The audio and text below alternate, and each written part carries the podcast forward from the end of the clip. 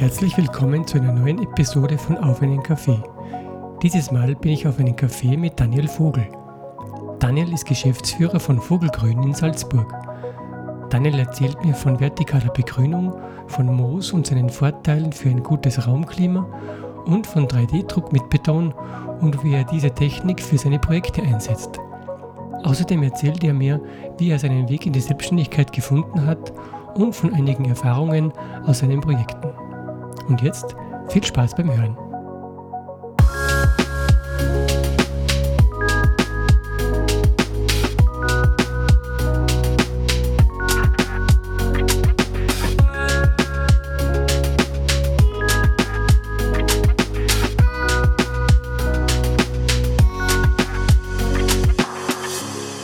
Daniel, ähm, danke, dass äh, du, du Zeit genommen hast für ein kurzes Gespräch ja, mit gern. mir. Ähm, ich weiß rein gar nichts von dir, außer ein bisschen was von dem äh, Artikel in dieser Beilage von der Salzburger Nachrichten, glaube ich. Ist das, ja, also man, äh, ich muss ja liegen, weil ich weiß auch nicht genau alle, weil das ja unter dem Salzburg, Salzburger Verlagshaus quasi ja äh, unter den großen Schirm sozusagen läuft. Genau. Und da ist irgendwie dabei, ist Salzburger Fenster, dann halt nur ein zusätzliches Beilagensblatt, eben das in die Salzburger Nachrichten drinnen ist. Äh, dann gibt es noch, ich sage jetzt mal so eine Art äh, BGL-Anzeiger, ähm, sage jetzt mal so in die Richtung, der halt eben im, im bayerischen Raum noch drüben ist und da sind wir, sind wir äh, überall irgendwie quasi eingerutscht. Mhm. Und ja, genau, das, das hat es halt gegeben, den, äh, den Pressebericht, sagen wir jetzt mal sozusagen. Genau. Ja. Da haben wir die entdeckt. Sehr fein. Ähm, du bist aus Salzburg, nehme ich an? Ja. Und was hast, was hast, du gelernt? Äh, ich sage immer, ich bin gelernter Bürostuhlakrobat, also Bürokaufmann gelernt und äh, ja, genau, das äh, sage ich jetzt mal so von der, von der Standardausbildung, neben der schulischen Ausbildung halt, genau, ist, bin ich, bin ich kleiner Bürokaufmann. Bürokaufmann. Ja. Und wie hast du dann den Weg zum Moos gefunden?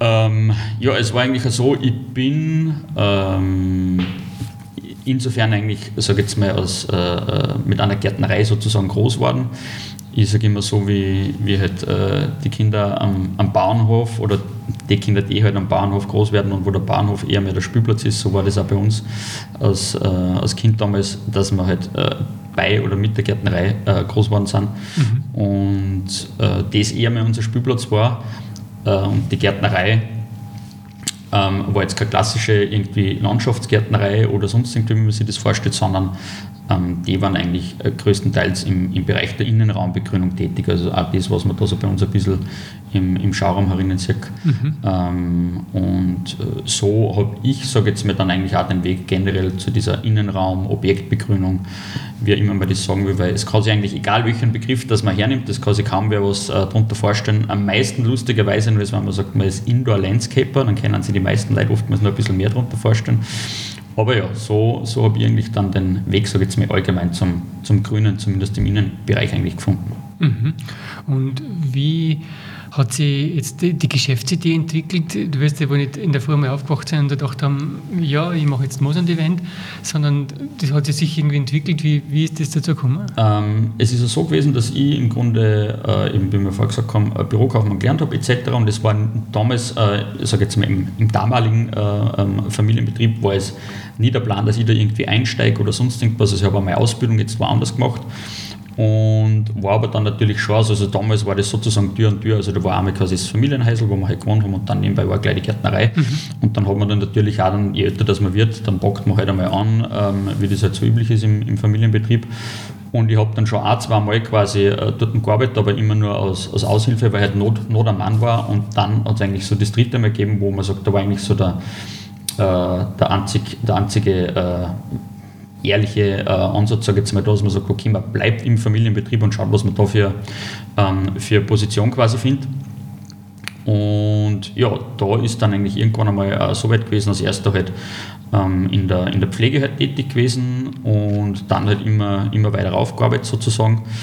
Und meine Aufgabe war es nachher, zu schauen, was gibt es denn für neue Sachen neben der klassischen Innenraumbegrünung, die man halt, ich sage jetzt mal mit einem kreisrunden oder quadratisch oder rechteckigen Gefäß mhm. und halt ein paar Pflanzenleine dort, was, was gibt es da sonst noch, noch am Markt oder was, was kann man da machen? Quasi. Genau. Mhm.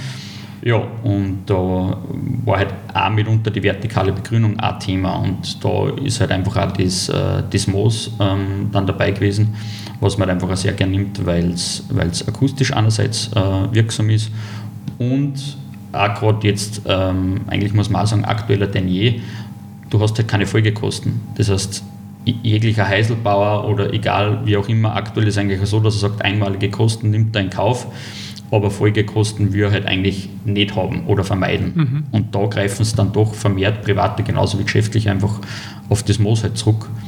Ähm, ja, genau. so, so bin ich quasi dann eigentlich zum, zum Moos gekommen. Mhm. Und Hast du dann da äh, die Lehre nur nachgeholt oder hat es das äh, nicht gebraucht im Endeffekt? Äh, es gibt quasi in der Innenraumbegrünung, es gibt, das gibt es quasi nicht als Beruf. Also es gibt keinen gelernten, sage ich jetzt mal, Innenraumbegrüner oder mhm. Objektbegrüner, das gibt es nicht. Äh, es gibt, also wenn du zum Beispiel, ist mein Wissensstand, wenn du jetzt heutzutage eine Gärtnerlehre oder sonst was machst, dann sagen wir mal, du hast äh, ein Prüfungsskriptum von 100 Seiten oder sonst irgendwas, dann sind da vielleicht A-Seiten eineinhalb auf die Innenraumbegrünung. Mhm. Also das ist, ist komplett äh, aus. Nein, nein, überhaupt nicht. Und man merkt es ja auch, wenn man so schaut, ähm, dass, es, äh, dass es im, im Umfeld so, wenn jetzt irgendwer sagt, ja, er sucht eine, eine hochwertige Pflanzen für die Innenraumbegrünung oder sonst was, die Leute nehmen es halt zu 90 Prozent irgendwelche 0815 war beim Ikea oder beim Bauhaus halt einfach mit, stellen es dann in irgendeine Ecken und dann nachher kommen sie halt drauf oder sagen halt, nein, ich habe keinen grünen Daumen dass das Ding halt eigentlich am komplett falschen Ort steht, das bedenkt halt einfach keiner, weil man halt einfach auch nicht weiß, wo das hingehört. Und äh, zurück quasi zu dem äh, bezüglich Ausbildung, es gibt rein theoretisch ähm, gibt es ein Zertifikat, das man machen kann für, für äh, Innenraum- oder Objektbegrünung. Das gibt es, glaube ich, normalerweise in St. Stephan, glaube ich, heißt das. Mhm. Kann man das machen. Aber da brauchen es, glaube ich, zehn Leute quasi als Mindestteilnahme und zu meiner Zeit damals war das ja so, dass das eigentlich nie wirklich stattgefunden hat oder sehr selten, sagen wir mal so, mhm. weil es diese zehn Leute nicht, äh, nicht zusammengekriegt haben. Ähm, und ich habe es dann nicht gemacht, aber es war äh, so, dass es, dass es jetzt nicht vonnöten war, weil man bringt es im Grunde eh alles selber bei oder, oder das Lustige ist, man muss ja dann sowieso auf die Pflanzen eine Garantie geben und Black sagt, wenn ihr einen Kunden irgendwo, so wie ein Europack oder sonst was, einen 10 Meter Baum einsetzt und der geht nach zwei Wochen ein oder auch nach zwei Monaten, dann kannst du sicher sein, dass die anklopfen und sagen, so, den Baum kriegen wir einmal rein und das willst und kannst du eh nicht leisten. Also entweder bist du fähig oder du bist es nicht, sage ich jetzt mal. Ja, ja genau. Ähm, das heißt, gewerblich bist du einfach Einzelhandel, oder? Genau, mhm. genau. Ähm, ich, ich glaube sogar, ich müsste legen, aber ich laufe sogar irgendwie unter der Sparte Elektro und hin und her, weil es jedes Mal, wenn man halt irgendwie erklärt, was ich tue und hin und her, dann wissen sie eigentlich nie so richtig, wo es mir irgendwo äh, hinter soll. Ja, genau. Äh, weil Florist bin ich quasi nicht, ähm, äh, klassischer Einzelhandel jetzt in dem Sinne bin ich auch nicht, mhm. äh, nur Dienstleister auch nicht, weil es ist halt von bis und ja, irgendwo haben sie mir eine da. Äh, und es ist das, im Grunde ja, nicht so tragisch wichtig. Ja, nicht. Voll. Okay, das heißt, du verwendest hauptsächlich Moos, um diese Wandbegrünungen zu machen, aber nicht nur, Segi? Äh, ja, also für, für Wandbegrünungen von bis ähm, einerseits das Moos, weil eben äh, konserviert, bedarf keiner Pflege, mhm. hat man natürlich äh, vielseitige Gestaltungsmöglichkeiten. Einerseits über die unterschiedlichen Moossorten, die sage jetzt mal zwischen drei und vier Hauptgruppen sind und, äh, und dann halt zum Beispiel wie beim Islandmoos auch über die Farben, ähm, weil das halt eingefärbt ist. Mhm. Beziehungsweise beim Islandmoos oder Arentemoos sagt man dazu, ist die Basis cremeweiß und dementsprechend kann man das relativ gut einfärben. Ähm, man sieht es da dann äh, quasi hinten, wenn es dem umdreht. Islandmoos ist von, von, von Natur, Natur aus weißlich? Cremeweiß. Also das, das erst, den ersten Streifen sozusagen, was du siehst auf dem Bügel da, ähm, das ist die Naturfarbe eigentlich die Naturfarbe? vom, vom Islandmoos, beziehungsweise äh, eigentlich ist es ja eine Flechte, aber das, äh, genau, das ist Cremeweiß und das ist auch eigentlich mitunter das bekannteste, weil ich sage, ähm, bei meinen Altersgruppen sage ich aber so, das, das kenne ich immer nur so aus dem, aus dem Modellbau. Ähm, äh, kennt man das noch, wenn man die Bäumchen halt irgendwie so nachgebildet hat oder sowas mhm. beim, beim äh, Modelleisenbau. Oder Architekten äh, nehmen, haben das auch oder nehmen es nach wie vor teilweise, teilweise her. Das ist eigentlich mitunter das bekannteste. Ähm, ja, und dann gibt es eben noch einen Waldboden, ein Kugelmoos. Es gibt auch, wie man da immer sagt, ähm, äh, konservierte Pflanzen, also die sind auch echt, aber sind auch tot, bedürfen auch keiner Pflege und nichts. Ähm, machen aber die Wandbegrünungen durchaus schon mit Lebendpflanzen. Mhm. Also wenn man es davon dann sieht, das ist ein bisschen ein Mix. Manche sind, manche sind auch konserviert oder, oder auch Kunstpflanzen, aber durchaus auch mit Lebendpflanzen. Und im Grunde bei uns geht es nicht nur ums Moos, sondern geht einfach generell um die, um die grüne, grüne Gestaltung. Das heißt, neben dem Moos, was aber mitunter aktuell, sage jetzt mal fast das bekannteste ist oder das, was die Leute am, am meisten suchen oder halt irgendwie, irgendwie benutzen wollen, machen wir 3D-Betondruck. Das heißt, da, ähm, die Leute kennen eh im Grunde den 3D-Druck kennen, halt mit irgendwelchen kleinen Kunststoffgeschichten. Aber wir machen das halt auch relativ groß. Das heißt, angefangen von einem, ähm, ich sage jetzt mal, von einer, von einer Pflanzenlampenhalterung, von einem Weinkühler bis über einen kompletten Tisch, ähm, kannst du eigentlich prinzipiell da alles, alles Mögliche drucken. Mit Beton? Mit Beton, ja. Oh, wo ist der? Ähm, nicht da, weil nicht für das da. war er viel zu groß. Schade, den hätte ich ja. gern gesehen. Im Grunde kann man sich den, kann man sich den äh, Drucker so ein bisschen vorstellen, wie, ähm, wie so ein, ein Multi-Arm, den es in der, in der Autoproduktion zum Beispiel gibt, wo mhm. entweder setzt man vorne einen Greifkopf oder einen Schwarzkopf oder was auch immer halt von drauf. Mhm. Und in dem Fall ist bei uns ein, Druckkopf von drauf. Das, es klingt halt, oder man stellt sich das sehr spektakulär vor. Wie gesagt, in Wahrheit ist es mehr, mehr Programmierung und äh, von natürlich bei dem Druckkopf, äh, da ist schon Technik dahinter aber es äh, schaut jetzt dann nicht so, nicht so spektakulär aus, wie man sich das oftmals vorstellt. Aber was halt schon, schon ein Highlight ist, ist zum Beispiel die, die Druckgeschwindigkeit, weil manche Leute sehen dann irgendwo Videos von Amerika, wo Heisel gebaut werden oder, oder gedruckt werden. Mhm. Und das läuft halt ganz, ganz langsam ab. Und meine, wir wissen ja alle, wie die Amis teilweise eine, eine Häuser bauen. Ähm, und, und bei uns ist es so, da ist mitunter auch ein, ein Härter, sage ich jetzt mal, dabei. Und ich sage, wir drucken so um die, um die 25, 30 Zentimeter die Sekunden. Also das ist richtig flott. Das ist richtig flott. Das ist richtig flott. Ich wollte gerade fragen, weil wenn man Beton so jetzt vorstellt, ich habe gerade am Wochenende betoniert, den kann man ja relativ flüssig anrühren, das kann ich ja nicht drucken, das muss irgendwie was zähflüssigeres ja. sein, was da rauskommt und auch relativ schnell hart werden, logischerweise. Genau, genau. Also gerade eben, also man, man, könnte das rein theoretisch natürlich schon ohne Härter drucken, so wie es halt dann teilweise auch die, die Amis machen. Mhm. Dann muss das aber eben super langsam sein, weil sonst wird der, der Beton an sich quasi zu schwer, als dass er dann unten halt dann natürlich gleich in sich selber zusammen, genau, in sich selber zusammensinkt. Mhm. Und gerade wenn man, wenn man Überhänge machen will, ist es ja auch natürlich ein Thema, dass das so schnell wie möglich halt trocken wird, weil sonst fallen die Überhänge auch zusammen. Musst du da auch Stützstruktur mitdrucken bei sowas oder geht das ohne? Ja, bis zu einem gewissen Grad geht es ohne. Ähm, aber wir haben zum Beispiel es kommt, kommt immer aufs Projekt auf an, wenn es, sage jetzt mal, sozusagen ein, ein geschlossener Kreis oder ein geschlossenes Rechteck oder wie auch immer ist, dann geht es teilweise, teilweise ohne, beziehungsweise bei uns ist es in der Druckstruktur sozusagen schon drinnen. Mhm.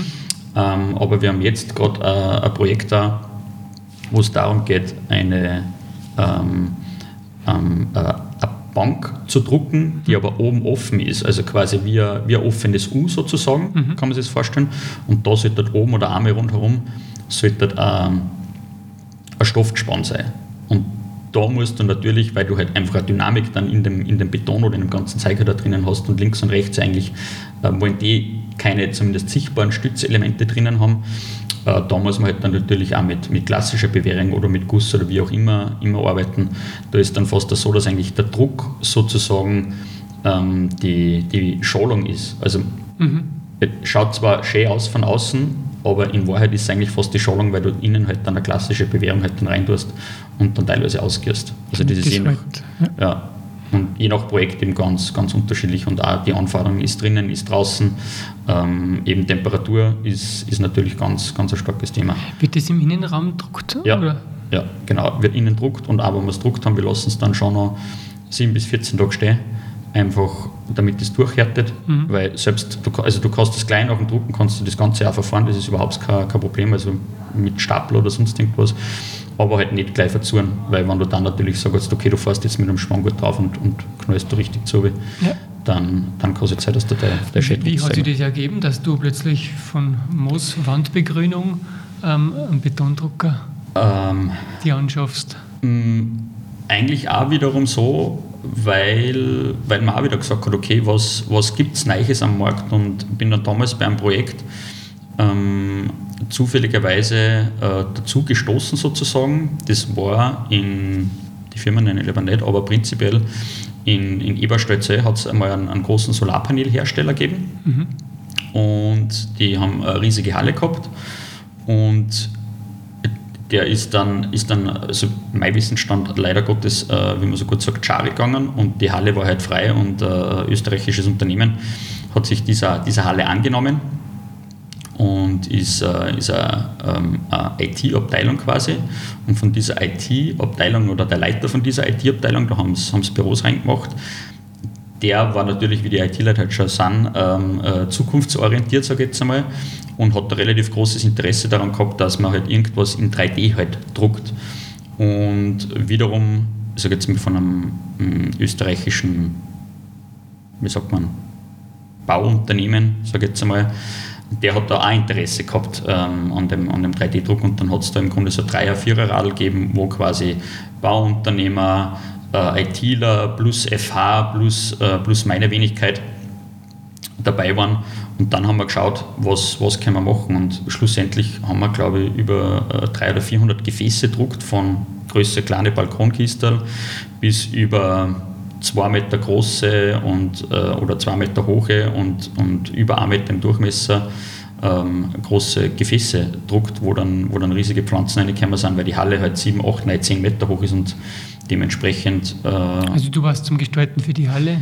Genau, ich war eigentlich zum, zum Gestalten für die Halle äh, war dabei und es war aber dann schon so, so, so, so, banal das klingt, ich war dann auch insofern dazu da, dass ich dann sage, wie Gefäße auszusehen haben oder wie man es drucken muss, dass die halt auch in der Innenraumbegrünung funktionieren, weil mhm. ein Architekt oder ein Plan oder sonst irgendwas stellt sich das halt ganz einfach vor, aber man muss halt äh, gewisse Sachen muss man einfach einhalten, damit das eigentlich auch der, der zu begrünende quasi dann auch richtig machen kann. richtig nutzen kann. Ja. ja, und da habe ich mir gedacht, eigentlich eine lässige Geschichte und leider Gottes haben sie dort relativ viel einfach nur runde Gefäße gedruckt und ich habe mir eh schon im Kopf gegriffen damals, weil ich gesagt habe, jetzt habe ich schon einen 3D-Drucker und der war halt prädestiniert dafür, dass ich organische Formen und alles mögliche drucken kann. Mhm. Und dann kämen sie erst recht äh, mit kreisrunde Gefäße daher. Das ist äh, genauso wie beim wie, wie, eben die Leute sagen, ja, äh, ein Haus kann man ja schon in 3D drucken, dann sage ich schon richtig. Nur ähm, die, ich sage jetzt mal, die Vorstellungskraft von den Leuten, wenn du dir einen Zettel Papier gibst und sagst, malen wir mal ein Haus, dann wird das immer rechteckig oder quadratisch sein, wird keine organischen Formen haben. Und so schauen auch die Häuser, die aktuell druckt worden sind, zu 90% eigentlich aus, nämlich wie klassische Häuser. Und dann brauche ich meiner Meinung nach halt keinen kein, äh, 3D-Drucker, außer dass es halt äh, Denen geht es nur um die Geschwindigkeit wahrscheinlich. Ja, wobei da ist es, ist, es, ist es dann auch wiederum so, dass Geschwindigkeit ist zwar schneller, aber du bist aktuell bei Mehrkosten von mindestens, von mindestens ein Drittel, wenn du rein theoretisch dir hm. ein Haus drucken würdest. Ja. Wahrscheinlich, weil es noch so jung ist, auch nicht. Ja, und es entwickelt sich ja stetig weiter. Das heißt, ähm, eben im, im, Hintergrund sind da diverse Firmen dabei, die ja eben das Interesse haben, mhm. die dann teilweise, sage ich jetzt mal, neue Betonmischungen zur Verfügung stellen, als dass man sagt, äh, hey, du kriegst quasi die Betonmischung ein bisschen von mir, dafür kriege ich das, das Know-how oder das Feedback dann sozusagen retour und damit man da gemeinsam was, was ausarbeitet. Mhm. So beteuern man, man sieht es im Podcast leider nicht immer, aber der, äh, der Kopf da, was da links neben dir ist, ist, ist auch äh, 3D-Betondruck. Ah, ähm, die Wurst, die da rauskommt, die Betonwurst, ist die immer gleich dick oder kann man die verstellen? Nein, die kannst du insofern schon verstellen. Also einerseits über die Geschwindigkeit mhm. und halt über den Druck sozusagen. Mhm.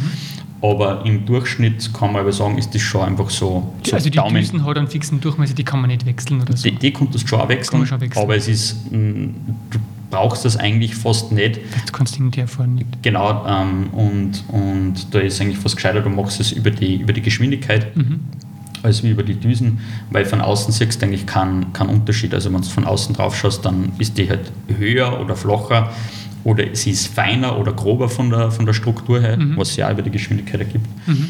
Aber die, die Breite ist, ist eigentlich durchwegs fast, fast gleich. Und du hast dir deinen eigenen angeschafft?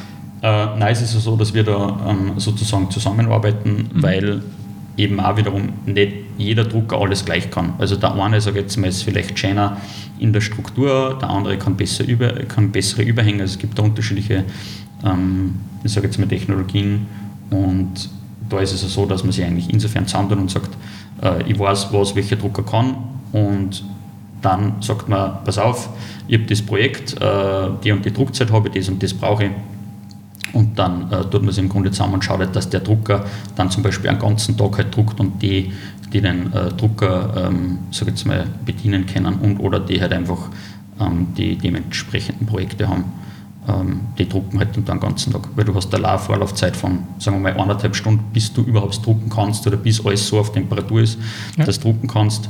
Und wenn du jetzt, sagen wir mal, vorstößt, du würdest ähm, ein Pflanzgefäß zum Beispiel drucken, ähm, das Hausnummer 50 cm im Durchmesser ist und ein, oder einen Meter hoch oder wie auch immer und das ist sozusagen fertig gedruckt und du druckst aber 10 davon, dann ist es nicht so, dass quasi dieses eine Gefäß druckt wird und dann es stoppt und dann wird das nächste gedruckt und es stoppt wieder, sondern da geht sozusagen vom ersten zum nächsten, geht die Druckwurst am Boden sozusagen entlang und wird gleich direkt weiterdruckt, weil du eben nicht stoppen kannst, weil, die, weil das sonst so schnell verhärtet, dass die Düsen zumacht.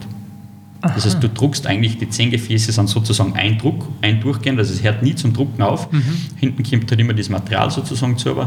Und dann am Ende von dem Druck fährt sozusagen auch wieder die Wurst, ist natürlich eine, eine Riesenhalle, fährt halt auch die Wurst quasi wieder am Boden bis zu dem Container, wo dann quasi dann alles durchgespült wird. Also das ist vom Anfang bis zum Ende ist das auch durchgehender Druck.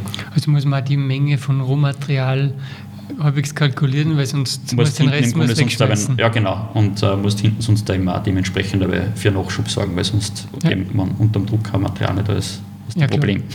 Das geht nicht automatisch, muss man das per Hand? Na, also prinzipiell in dem, also jetzt mal in das Mischbehältnis muss das natürlich eine da und, äh, und da wird es dann schon automatisch zusammengemischt. Aber ja. sonst ist Sackeln und diese Sachen musst du halt einfach schon noch per Hand eine da. Ja. Okay. Genau. Wie beim Backen, das Mehl einfach dann doch ja, noch. Und ähm, jetzt haben wir ganz woanders gelandet, ja. wo eigentlich gerade voll spannend. Und wie oft verwendest du jetzt diesen 3D-Druck so der, im Durchschnitt für deine Projekte, die du machst? Mm, aktuell noch verhältnismäßig selten, mhm. aus dem einfachen Grund, weil eben die Leute, sie sind zwar fasziniert von neuen Sachen, so wie wenn sie mich jetzt fragen, ja, was tue ich, und dann sage ich, naja, ich mache einerseits vertikale Begrünung, sei es mit Moos ähm, oder, oder mit echten Pflanzen, sage ich, ich mache Pflanzen und Pflanzgefäße, ich mache 3D-Betondruck und dann bleibt man immer bei 3D-Betondruck, bleiben die Leute immer hängen, weil das kennen sie nicht und ist faszinierend und dann erklärst du ihnen, was man so machen kann. Aber eben, es die, egal ob, ob private oder gewerbliche, sie wissen damit noch, noch zu wenig anzufangen, weil mhm. sie es nicht gewohnt sind. Mhm. Und wo man es aber insofern öfters hernehmen, ist zum Beispiel bei einer, bei einer Logo-Integration. Also wenn du jetzt ein übergroßes Logo haben willst oder halt 3D-mäßig haben willst und du sagst, das sollte 8, 9, 10 cm oder auch noch, noch tiefer sein oder es sollte noch höher sein, äh, dann, dann ist es einfach so, dass wenn du jetzt zu einem, einem Tischler gehst oder, oder auch zu irgendeinem Schlosser und sagst, du willst dieses Logo dementsprechend in, in 3D haben, dann hast du halt, also gerade beim Holz ist es eigentlich schade, weil wenn du dann aus einer vollen Platten außerfräst, hast du halt einen Haufen Verschleiß, musst trotzdem die volle Platten zahlen. Mit dem, was weggefräst worden ist, kannst du jetzt da nicht mehr recht für anfangen. Und das ist natürlich dann schon äh, ein klarer Vorteil von dem, von dem 3D-Betondruck, weil du halt einfach nur das Material brauchst, was du halt druckst. Und ja, es kommt jetzt einfach so in der, in der, in der Bevölkerung, sage ich jetzt mal langsam so ein wenig an. Mhm ich glaube, dass sei gerade im städtischen Bereich halt interessant, werd, interessant werden wird, weil diese 0815, sage ich jetzt mal, Bankerl, was halt dann irgendwo stehen mit Holz oder sonst irgendwas, wie man es halt kennt, was jetzt auch nicht schlecht sind, das nicht. Aber du hast halt ganz andere Möglichkeiten, ähm, dass das super schön gestaltet ist, dass trotzdem gegen Vandalismus halt einfach auch äh, dementsprechend geschützt ist, weil das Zeug kostet, also zum Beispiel das ist auch dann äh, dementsprechend nochmal, nochmal versiegelt das heißt, egal ob da ein Vogelkot äh, draufkommt, ob die Hunde zugewischeln oder wie auch immer, ähm, das wascht sie mit dem Regen normal aber und sonst gehst halt einfach einmal im Jahr äh, mit einem Gartenschlauch drüber und, und fertig. Also so wie es halt dann im Frühjahr, so jetzt mal mit den Kehrmaschinen fahren und einen Schoder weg dann, ähm, spritzt du dann einmal mit dem Gartenschlauch drüber, vielleicht vom Magistrat und dann ist das Ding wieder, wieder sauber und gut gegangen. Mhm. Ich denke gerade ein bisschen an so Spielplatz oder so in die Richtung. Ja, genau. Also im Grunde für mich doch, doch öffentliche Bereiche waren, ja. waren schon sehr interessant. Gerade jetzt, ich habe es dann auch wieder ähm, gesehen, wie sie einen Volksgarten quasi neu gestaltet gehabt haben. Mhm.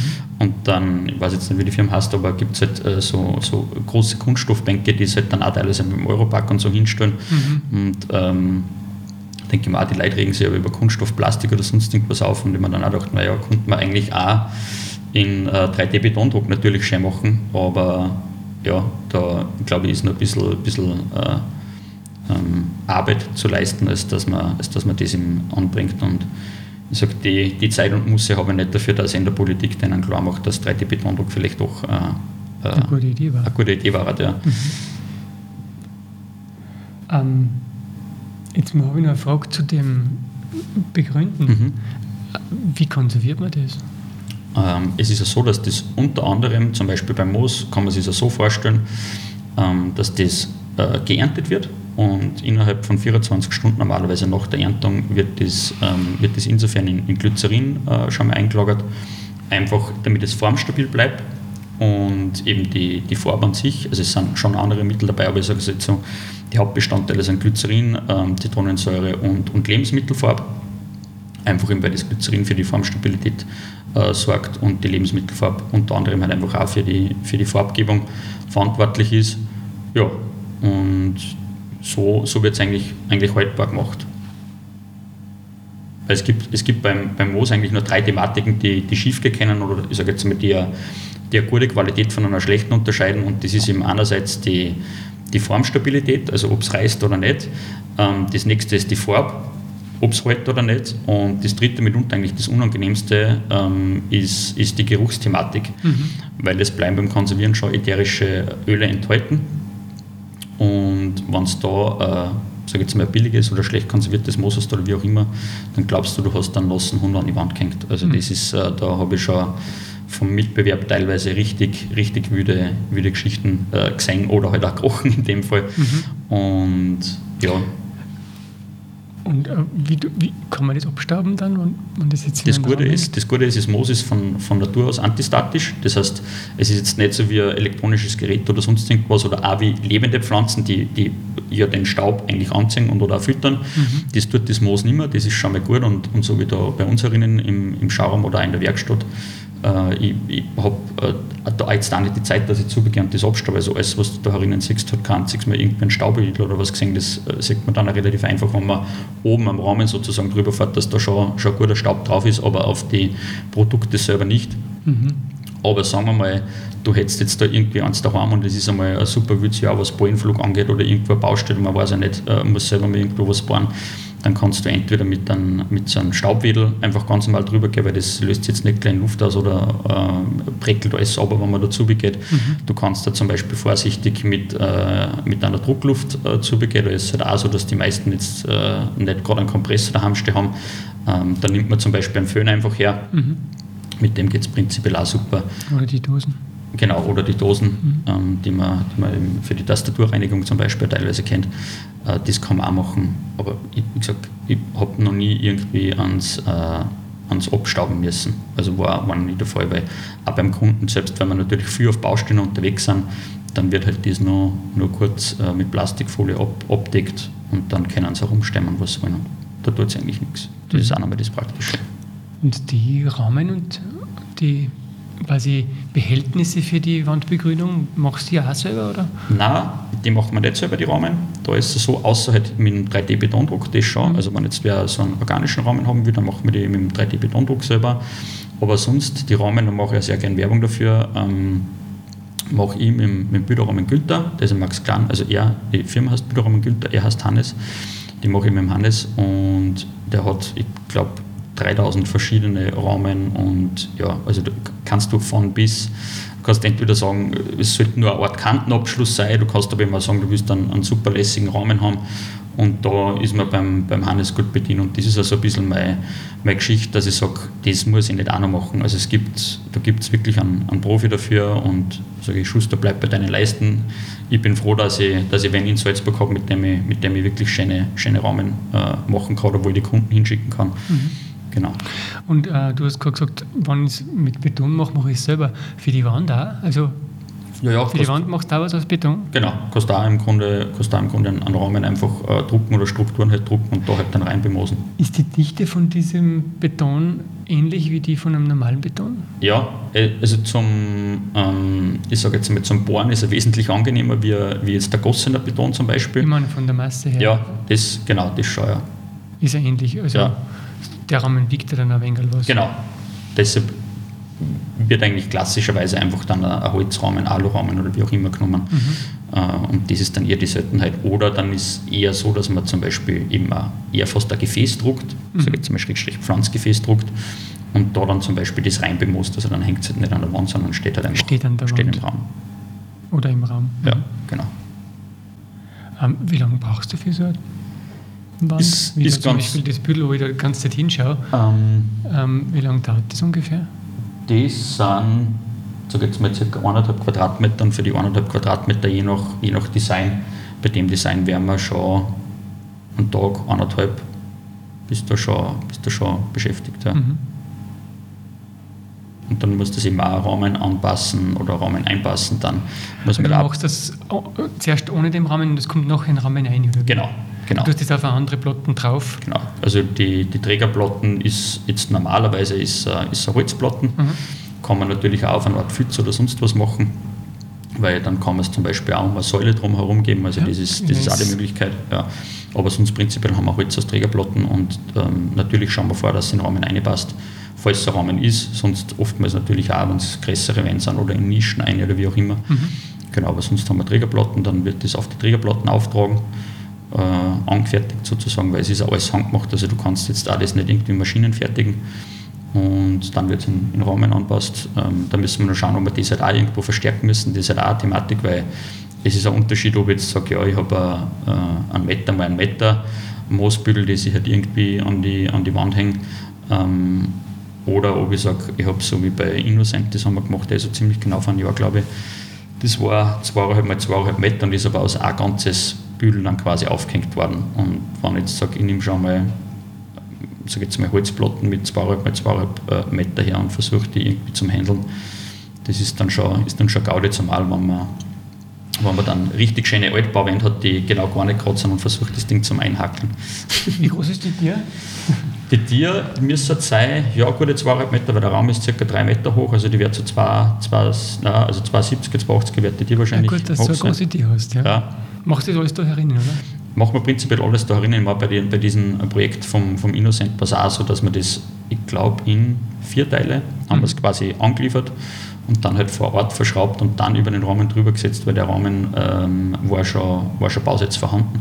Achso, Genau, und dann haben wir es eben vor Ort dann äh, aufgehängt, aber das war, war gute Action. denke ich mal, ja. Ja. Das wird ein wenig Gewicht haben, nicht? Ja, schon. Und halt eben einfach auch, also nicht nur das Gewicht, sondern einfach dann einmal unhandlich und halt die Wände, weil du, du hängst es im Grunde ähnlich ein wie, wie Küchenkasteln, sage ich jetzt mal, bei, bei der Grästern mit solchen Schienensystemen. Ja, und wenn die Wand halt nicht gerade ist, dann hilft dir das auch nichts, wenn es links eingehackelt ist und rechts aber halt einfach einen Zentimeter von der Wand wegsteht, weil das Ding halt einfach, äh, weil die Wand halt krumm ist. Mhm. Ja. Aber haben wir auch hingebracht. Und das hängt immer noch. Das ist gut.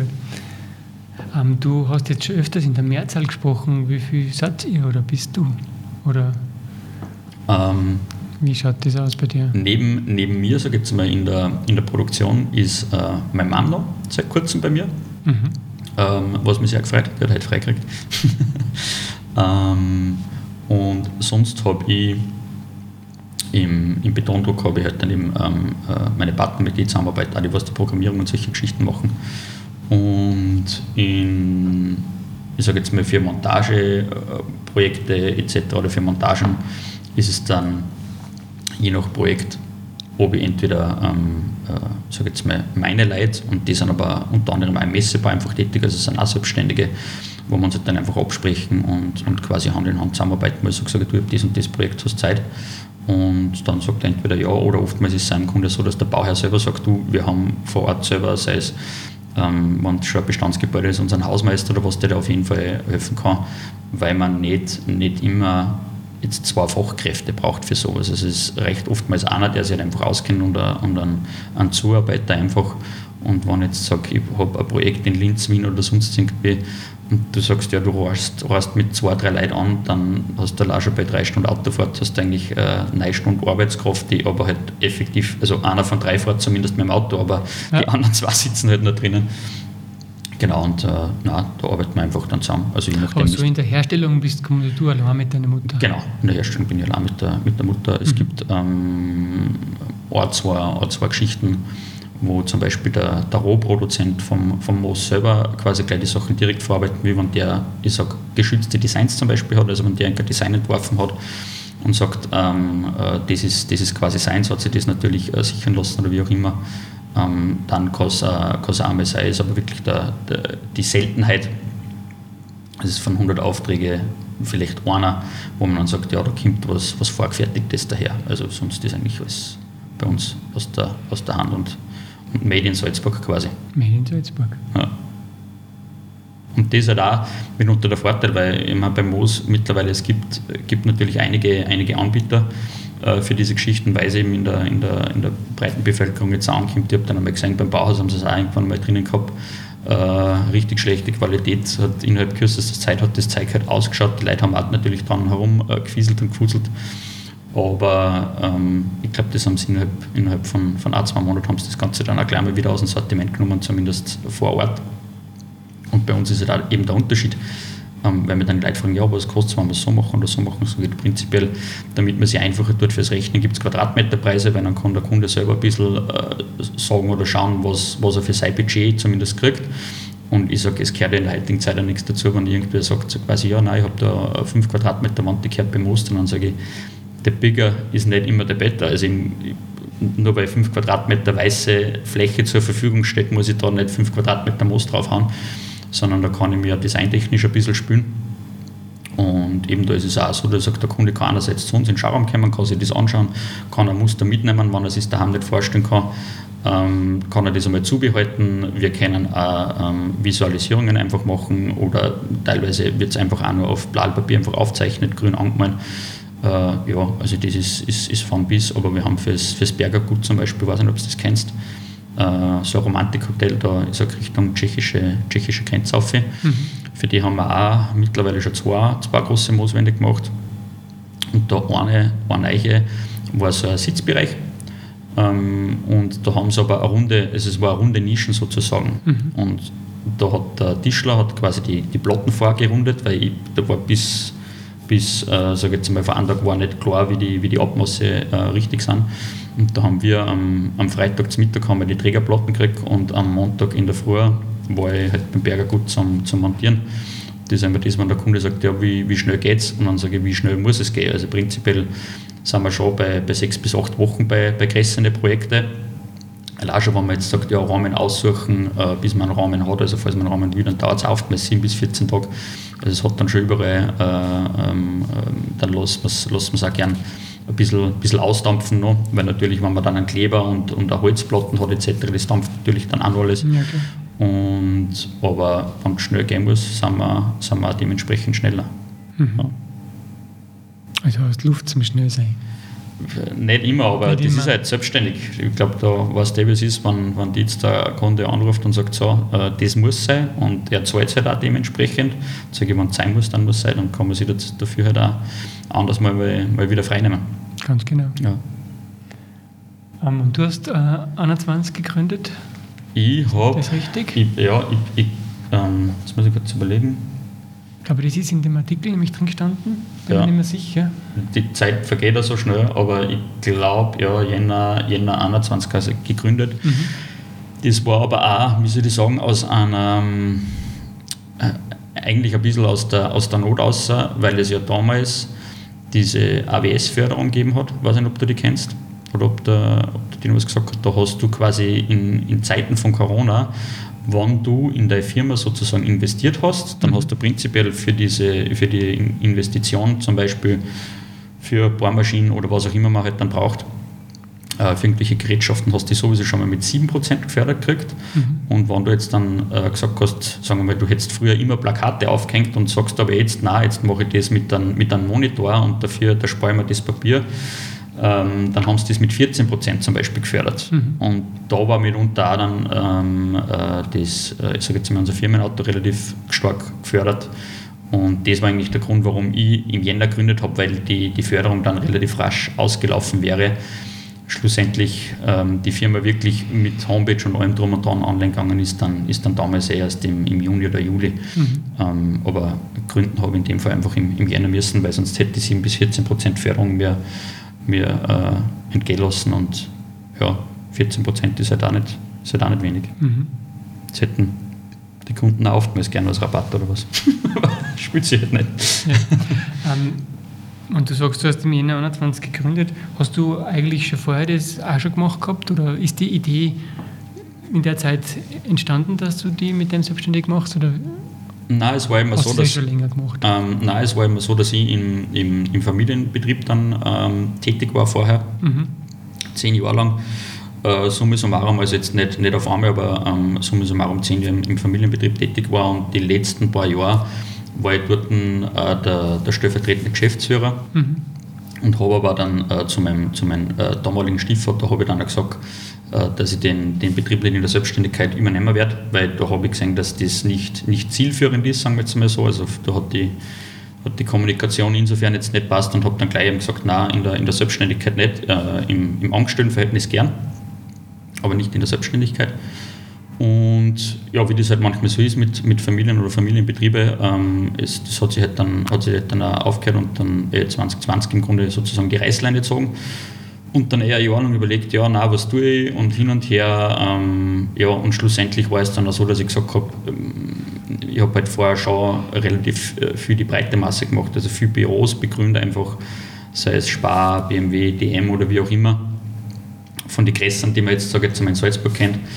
Und da hat's mir, es hat mir aber halt dann schon immer ein bisschen, bisschen gefällt, dass das Individuelle halt einfach ähm, äh, ja, nicht, nicht gegeben war. Also die haben halt zwar schon Geld ausgegeben, aber halt für nur 15 Bepflanzungen.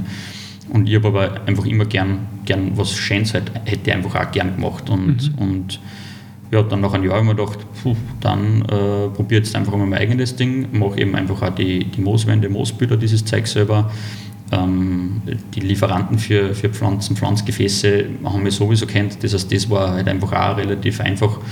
Und was halt auch noch dazu gekommen ist, ich habe halt dann, also ich wollte jetzt da dem, äh, ich sage jetzt mal, dem, dem Familienbetrieb oder den damaligen Familienbetrieb jetzt nicht irgendwie ans Auswischen und sagen, haha, jetzt gehe ich genau in dieselbe Sparte, sondern im Grunde da, denke ich mir, ist, ist genug für alle da, weil der macht zum Beispiel auch keine Mooswein selber, also der kauft halt vorgefertigte Vanille zu. Also gibt es den noch? Ja, keinen noch.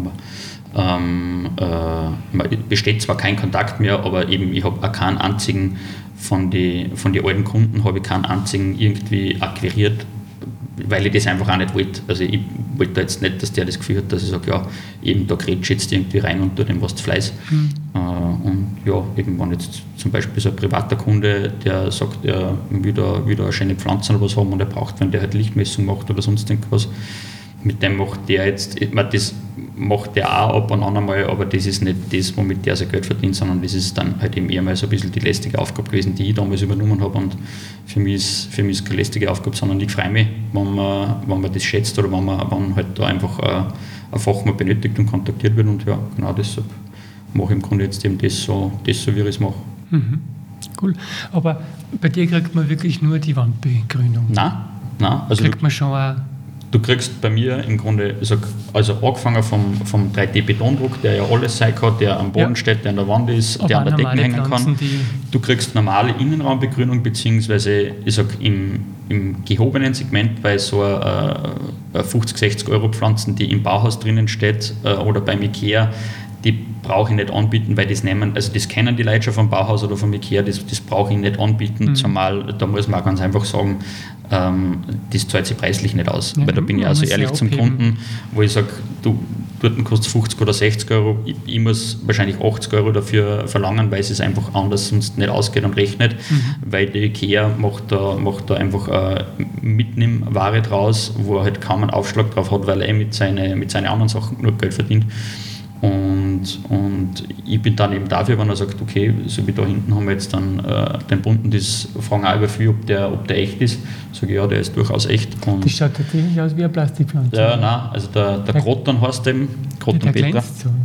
Ja, ähm, der, ich finde jetzt zum Beispiel auch nicht teuer, weil das Ding, sage jetzt mal, kostet 350 Euro und ist aber dann auch so, dass ich sage, den, den kaufe ich mir ja einmalig und wenn der richtig steht und wenn ich weiß, wie der gepflegt gehört, und für das bin ich eh da, dass ich das an Kunden halt dann auch erkläre, wie das funktioniert, mhm. dann hält das ja prinzipiell ewig. Und, und klar gehört es ab und an einmal geschnitten oder sonst was, aber die Leute fahren dem Auto äh, zum Reifenwechseln und die Leute fahren dem Auto das Öl wechseln äh, oder sonst irgendwas. Und wenn ich halt sage, einmal im Jahr oder, oder einmal äh, alle anderthalb Jahre, je nachdem, wie gut sich der, der Kunde selber um die Pflanzen halt kümmert, lasse ich dann Fachmann drüber schauen, dann ist das völlig normal und ist auch preislich im, im Rahmen. Weil ich sage, also jetzt nichts gegen die, gegen die Schnittblumenindustrie, aber wenn ich heutzutage 50 Euro für einen, für einen Blumenstrauß ausgebe, dann ist das nicht der größte. Und der ist ja, eigentlich ist er schon hin, beziehungsweise nach Garantie, nach einer Woche ist er hin. Und da denkt eigentlich keiner was. Aber mhm. wenn ich jetzt sage, ja, die Pflanzen kosten irgendwas zwischen 150, 200, 300 oder 500 Euro oder wie auch immer, dann sagen die Leute, bah, ist aber nicht günstig. Und dann sage ich, hat erstens keiner behauptet, aber wenn du eben zehnmal im Jahr einen Blumenstrauß kaufst, dann hast du 500 Euro beim Fenster rausgehauen. Und für das konntest du auch äh, andere schöne große Pflanzen mhm. halt quasi kaufen oder auch schenken oder wie auch immer. Der gefällt mir wirklich gut. Ja, sowas kriegst du eben auch zum Beispiel bei uns. Das heißt, wenn du jetzt sagst, der gefällt dir gut und ähm, du möchtest dann wieder haben, dann kann ich dir zum Beispiel sagen, du pass auf, entweder ladst du zum Beispiel die und die App aber und da macht man zum Beispiel eine Lichtmessung. Es ist halt wichtig, dass das, dass das normale Licht ausgeschalten ist, mhm. weil das sonst dann Wert verfälschen wird, weil die Pflanzen brauchen ja ein gewichtetes Lichtspektrum, dass, mhm. sie, dass sie wachsen und gedeihen können. Und, und das ist aber leider Gottes in den, in den normalen äh, Pflanzenleuchten oder nicht Pflanzenleuchten, sondern in den normalen LED-Beleuchtungen ist das nicht drinnen. Ja. Und deshalb ist da dann auch wichtig, dass man wirklich äh, sagt, man, man trat das Licht ab und schaut, was ist an, an natürlichen Lichtquellen quasi da. Und ja, dann mache ich eben zum Beispiel die Planung mit dir, sage, das, das, das können wir machen, das mhm. und das sollte man halt im Grunde auch bedenken. Zum Beispiel wenn du jetzt sagst, du hast einen Bürotisch und willst da Pflanzenzubehör haben, normalerweise Tischkanten ist 75 cm hoch, das heißt, da nehme ich kein niedriges Gefäß, sondern prinzipiell einmal eins, was 75 cm hoch ist, wo er reingehört, oder halt vielleicht auch noch größer oder höher. Ähm, wenn das zum Beispiel irgendwo in der Ecken steht, dann sollte schon 1 100 cm hoch sein, das Gefäß, gerade im Besprechungsraum, weil sonst hat man über so das, das Gespür so quasi, was ist da hinter der, hinter der Schulter unterwegs. Mhm. Ja, und dann Kimi liefert er das und dann wünsche ich da quasi viel Freude damit. Und wenn Not am, Not am Mann ist oder Not am Grün, dann, dann bin ich quasi auch wieder dafür Not da. am Grün. Ja. Dann kommt der Vogel grün. Ja, genau. So und repariert das. Ja. Also eben so bei uns die wirklich so die drei Hauptgeschichten sind einfach generell Betondruck, vertikale Begrünung, worunter mhm. einmal die, das Moos fällt, genauso wie die, die echte vertikale äh, Begrünung. Und halt eben dann drittens sind im Grunde, kann man sagen, Pflanzgefäße mit, äh, mit Pflanzen. Und mhm. das im Innen- wie Außenbereich, weil da ist halt dann auch so, wenn du einen Garten, Gartenlandschaftsplan oder was hast, ist es sehr oft so, dass die sagen, eben der ruckt mit dem Bagger an und, und macht da halt wirklich eben einen, einen wunderschönen Garten mit dem Bagger und macht, äh, pflanzt auch die Baum, grabt das Loch rein etc. etc. Aber wenn du zu dem dann sagst, naja, ich brauche halt da für meine Oliven oder sonst irgendwie ein Gefäß ähm, mit dem richtigen Aufbau, dann manche machen es nur irgendwie mit, aber der sagt halt auch, der hat halt natürlich auch nicht äh, das, das Interesse daran, dass er dann sich beschäftigt, ähm, wie groß ist jetzt der Kulturtopf von der Pflanzen, wie groß muss das Pflanzgefäß sein, welchen Aufbau muss ich machen, äh, brauche ich eine Drainage, brauche ich keine, ist das Ganze überdacht ähm, oder weder zu, das heißt, brauche ich einen Überlauf oder nicht. Mhm. Und das sind halt dann so Sachen, ähm, um die ich mich dann auch wiederum kümmert. Mhm. Ja. Darf ich dir noch schenken? Oder? Ja, danke. Ähm, was immer die ganze Zeit nur durch den Kopf geht, weil du vorhin gesagt hast, du kannst äh, Wandbegrünungen machen mit lebendigen Pflanzen.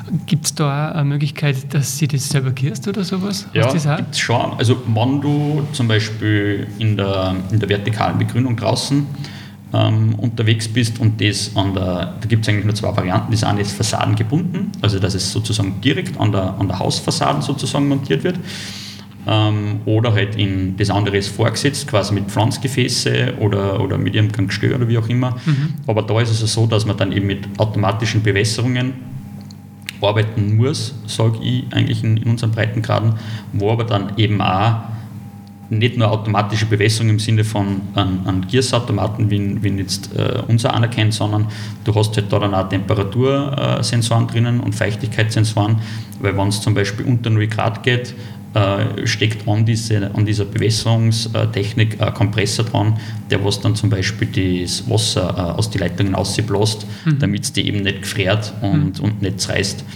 Und das ist eben auch mitunter, mitunter Thema. Die vertikale Begrünung draußen ist, ist alles schön und gut, nur ich bin da insofern realistisch, als dass ich sage, die kostet die halt mit dieser ganzen Technik und mit dem Drumherum und das ist schon ein Aufwand, bis du da je nach Größe und, und, und Form, wie es das haben willst, bist du da zwischen 1500 und 2000 Euro am Quadratmeter. Mhm. So, und da machst du nicht 2, 3 Quadratmeter, sondern da sind sie dann eher so 50, 100, 150 Quadratmeter. Und da reden wir halt dann gleich einmal von, von Summen äh, jenseits der 100.000 Euro, zumindest wenn ich das mit einer automatischen Bewässerung machen will und jetzt nicht sage, ich tue mir daheim ein paar Gefäße vertikal hin äh, zum Garten zu und ja, das ist ja wieder was anderes. Was anderes, ja. Zumal, wenn das hin wird, ist ja das, ist ja das ein anderes Thema, ähm, wo ich sage, okay, dann pflanze ich halt vielleicht ein paar nach, aber wenn ich da sage, ich habe 200 Quadratmeter Fassadenbegrünung, dann muss das halt auch funktionieren. Und da kann ich nicht sagen, ja, sind halt ein paar hin und müssen wir ja, ist auch schwierig, weil wenn die Sonne da jetzt in der Früh zum Beispiel bei meiner Ostfassaden, wenn da was wäre, da ist in der Früh die Sonne extrem ja. warm, weil es wirklich frei hin kann. Aber an anderen Tagen ist es wieder sehr kühl. Genau. Weil es eigentlich die kalte Seite ist. Und ja, und du sagst das auch, und da sind wir dann auch schon vor dieser, vor dieser äh, Problematik oder mit der Thematik konfrontiert, dass vielleicht dann oftmals im Süden irgendwo, ähm, sei es entweder Italien oder ähm, ich sage jetzt einmal, sonst Spanien werden es auch relativ äh, gerne hergenommen. Oder im asiatischen Bereich da sowieso. Nur da sage ich, wenn ihr Durchschnittstemperatur von 25 Grad habt und eine Luftfeuchtigkeit von 60 oder 70 Prozent, dann ist das leicht, ja. Dann muss die Technik dahinter jetzt nicht viel kennen, sondern dann muss ich einfach sagen, es muss ein Wasser da sein und ein Dünger da sein und dann ist der Pflanzen eigentlich auch schon ziemlich wurscht. Nur es, da ist halt auch Salzburg oder so Richtung, Richtung Vorarlberg oder Schweiz etc. ist halt damit unter das härteste äh, Pflaster, weil ich sage, eben, wir haben dann vielleicht in der Früh teilweise irgendwo 10, 15 Grad an der Fassaden oder an der Pflanzenoberfläche und am Abend äh, hast du aber dann auf einmal Minusgrade. Und das natürlich was, das äh, ist, ist, ist richtig krass für die Pflanzen und auch für die Technik, weil du musst quasi auch der Pflanzen schon beibringen, dass sie sagt, okay, wenn du an der, an der Oberfläche zwar 10 oder 15 Grad Temperatur hast, hast das du quasi nicht an der Wurzel und das, also da muss man es auch ein bisschen, bisschen hintrimmen sozusagen, dass das kennen. Mhm. Und man hat da auch beim Vorkultivieren ist auch so, wenn du diese wirklich diese fassadengebundenen Systeme hast, ähm, dauert das allein schon drei oder vier Monate, bis das quasi richtig in diesen Modulen sozusagen angewachsen ist und dann ist es erst bereit für die Montage. Und da muss man, muss man die Leute halt dann einfach auch sagen, nur weil ihr es irgendwo im Süden gesehen habt oder sonst irgendwas, ähm, das, das funktioniert bei uns halt so nicht oder so wird es bei uns nicht ausschauen. Ja. Und immer, da ist äh, unsere innere Uhr halt einfach auch ein Schweinehund, weil es ist ja egal, ob es jetzt im Februar mal 15 Grad hat oder im Mai, sobald es einmal warm ist und 15 Grad hat, die Leute hucken draußen und glauben halt, dass also außer sie beschäftigen sich ein bisschen mit der Botanik, aber dann glauben sie halt, ah, der Rasen muss gleich grün sein, die Pflanzen müssen gleich wachsen und hin und her. Und jetzt ist eigentlich erst so Mai, jetzt fängt es eigentlich erst an. Wir mhm. hätten es zwar immer gern viel, viel länger oder schöner grün, gerade wenn es jetzt um so Gräser geht, aber wenn jetzt bei mir ein Kunde zum Beispiel so Pampersgräser oder was für draußen kauft, sagt er, die sind aber nicht schön. Und sage ich, sorry, es ist Mai, also was, was soll ich machen? Und das ist der Erinnerungsoptimismus. Ja, und du kannst halt dann schon irgendwelche Ware von Italien zu kaufen, ja. nur ist die halt dann oftmals einfach auch eben, die ist nicht so hart im Nehmen. Und dann kannst, an das gewohnt, ja. Ja, und dann kann es sein, dass das entweder gleich putzt, wenn es halt im Mai nochmal frisch ist, was ja, was ja auch des Öfteren passiert. Ja. Oder dass es halt spätestens dann im, im Winter oder im nächsten Winter putzt, weil bei dir einfach nicht so, nicht so hart ist im Nehmen. Und ja, äh, da sage ich halt dann auch, also wenn du das jetzt im Mai einpflanzt, dann wird es genau Mitte bis Ende August wird das am schönsten sein. Also da, wo eigentlich der Sommer halt dann auch bei uns ausläuft und dann kann man nur auf einen, auf einen schönen Herbst hoffen, dass man sagt, dass man auch noch draußen davon was hat und nicht nur, wenn man beim Fenster ausschaut. Aber da muss man, muss man die Leute ein bisschen äh, mit ins Boot holen und sagen, es ist halt nicht immer so, so schön und, so grün, wie es ist. So, wie es ist ja. ja. Ähm, aber solche Außenfassaden hast du gemacht auch mit ja. solchen Bewässerungsanlagen? Ja, äh, zum Beispiel am, am Attersee ist, mhm. ist auch nicht draußen ähm, eh direkt, äh, direkt wenn man durch, durch Nussdorf durchfährt. Mhm. Ähm, zwar auch, also das war quasi auch mit der vorigen Firma äh, ein Projekt, was ich gemacht habe und dann halt natürlich äh, dementsprechend an halt übergeben worden ist, aber soweit ich weiß, hat das, hat das nach wie vor hin. Und, und innen, dass man das innen mit einer Bewässerung macht? Innen ist, ist, auch, ist auch, also innen ist einfacher, äh, ist auch kostentechnisch ein bisschen günstiger gibt halt unterschiedliche Systeme. Das eine, wenn du jetzt zum Beispiel sagst, du willst einen Quadratmeter äh, vertikale Begrünung innen haben, dann muss jetzt nicht unbedingt da Wasser zu und Wasserabfuhr haben, sondern gibt es Systeme, wo du einfach, ähm, wo du einfach da händisch eingehst. Und ist auch extrem gut und extrem wichtig eigentlich für die, für die Luftfeuchtigkeit. Weil da hat es einmal einen Test gegeben, ähm, wo man gesagt hat, man hat ein Büro mit einer Größe von ca. 25 bis 30 Quadratmeter und hat eine Luftfeuchtigkeit von um die 25 Prozent, was jetzt relativ wenig klingt, es auch ist, aber das ist halt die Realität. Also wenn du bei uns überall misst, dann wirst du eher unter 25 Prozent sein, gerade in einem, in einem modernen Bau eigentlich. Und dann hat man geschaut, okay, was tut sich da, wenn ich da einen Quadratmeter vertikale Begrünung rein tue. Und hat da auch alles simuliert, also mit Lüften und hin und her. Und da ist man dann draufgekommen, dass man bei einem Vertikal, also einem Quadratmeter vertikaler Begrünung auf, auf diese Bürofläche von ca. 25 Quadratmeter die Luftfeuchtigkeit bis auf 50 äh, oder 55 Prozent sogar erhöht, was, mhm. was immens ist, für das, dass es nur ein Quadratmeter ist. Und dann haben wir gesagt, was passiert, wenn ich zwei, drei Quadratmeter einhänge. Äh, schlussendlich ist es so, ab 60 oder 65 Prozent Luftfeuchtigkeit steht man quasi an. Also es ist dann nicht so, dass wenn ich in so einem kleinen Büro dann 20 Quadratmeter vertikale Begrünung drinnen habe, dass ich auf einmal sage, ich habe da Dampfbad drin, sondern bei 60 Prozent ist dann meistens einfach Schicht im Schacht, weil mehr kann es nicht oder produziert es halt dann auch nicht. Und, und dann hat man die vertikale Begrünung ausgenommen und hat gesagt, okay, jetzt schauen wir, was, was braucht man oder was tut man an klassischen Gefäßen, Pflanzgefäßen rein, zum Beispiel mit einem Durchmesser von, von 40 cm. Und damit man auf einen, auf einen annähernd gleichen Wert kommen ist wie für, wie für einen Quadratmeter vertikale Begrünung, hat man, ich glaube, 10 oder 12 Pflanzen braucht mit einem Durchmesser von 40 cm. Also quasi vom Pflanzkübel, vom Wasservolumen her. Dann ist das Büro eh voll. Dann ist das Büro voll und ich sage, wird, also wird. Ähm, ähm, dann ist kein Büro mehr. Ja, und vor allem wird das in der Begrünungsbranche dann wirklich auch so laufen und umgesetzt werden. Dann wird es, glaub, glaube ich, mehr Innenraumbegründer geben, äh, die wahrscheinlich mit einem Ferrari statt an, an, Pritschenwagen herumfahren. Weil ja, das war, war schon eine andere, andere Liga und ähm, ist aber auch trotzdem, also es, es wird, schon, wird schon immer wieder angefragt, nur die Leute, sie beschäftigen sich halt, glaube ich, einfach ähm, erst dann danach mit den Kosten oder haben halt keine Vorstellung und ich mache da so einen depperten Vergleich mit dem, mit dem Milchbackerl, ähm, weil da weiß ja jeder, was es kostet. Und wenn ich sage, äh, ich will dir ein Milchbackel um 3,50 Euro verkaufen, dann sagst du, na dann ist mir nicht besser, aber das muss schon eine goldene Kur sein, äh, weil wie kommt der Preis zustande? Und wenn ich sage, die kostet 1,80 dann sagst du, okay, ja gut, das ist ein normaler Preis. Bei 2,50 sagst du, ja, wenn es ein richtig guter ist und bei 1 Euro sagst du, hey, das ist unschlagbar günstig, da kann irgendwas nicht passen. So, und bei einer vertikalen Begrünung oder auch beim 3D-Betondruck oder beim, beim Moos, habe ich, egal welcher Preis das gesagt worden ist, ich habe noch nie gehört, das ist aber günstig. Das hat noch nie ein Kunde gesagt. Mhm. Sondern. Das kein Gefühl haben. Dafür, was das hast du halt nicht. Ja. Das ist nicht so wie täglich Brot, täglich Milch, täglich Danken oder wie auch immer. Ja. Das hast du halt nicht, sondern das ist was Neues, das finden die Leute lässig. Und dann sagen sie halt, ja, wie ist ein Quadratmeter äh, echte vertikale Begrünung? Und sage ja, da sind 50 Pflanzen drinnen und wenn es jetzt, also zwischen 35 und 50 je nach Größe, von den Pflanzen, aber wenn du jetzt sagst, dass eine Pflanze 10 Euro kostet und da sind 50 drinnen und dann sage ich dann, allein schon nur die Pflanzen, ohne eine Technik, ohne sonst irgendwas, kostet 500 Euro, dann sind die Leute da schon ein bisschen, denken sie ein bisschen, ein bisschen um und dann merken sie auch schon, ah, okay, ja, na klar, ist eh klar, wenn so viele Pflanzen drinnen sind, dann kostet es natürlich schon was. Und es ist natürlich auch in Salzburg so eine Sache, dass ich sage, wenn es bei uns ausschaut, bei uns sind so viele grüne Flächen, du hast so viele grüne Alleen, äh, gerade die Moosstraßen eben, äh, gerade bei uns am Seck oder wenn du dann am Leppeweiher bist, ähm, da tust du natürlich auch insofern Spaß, dass du sagst, hey, da braucht man vertikale Begrünung. Also da ist für mich eher die Thematik so, wie es, wie es in, in Dänemark, glaube ich, ist es Pflicht, dass wenn die ein neues Flachdach oder irgendwas halt bauen, dann müssen die eine Flachdachbegrünung einfach auf da äh, gesetzlich verpflichtend, weil das auch den Kanal extrem entlastet. Äh, und mhm. da habe hab ich einmal ein nettes Gespräch gehabt mit einem vom Magistrat. Ähm, die wollten, haben dann auch gesagt, du Daniel, wir möchten die, äh, die Busheiselstationen, die möchten wir eigentlich äh, vertikal begrünen. Und sage ich, prinzipiell eine nette Idee.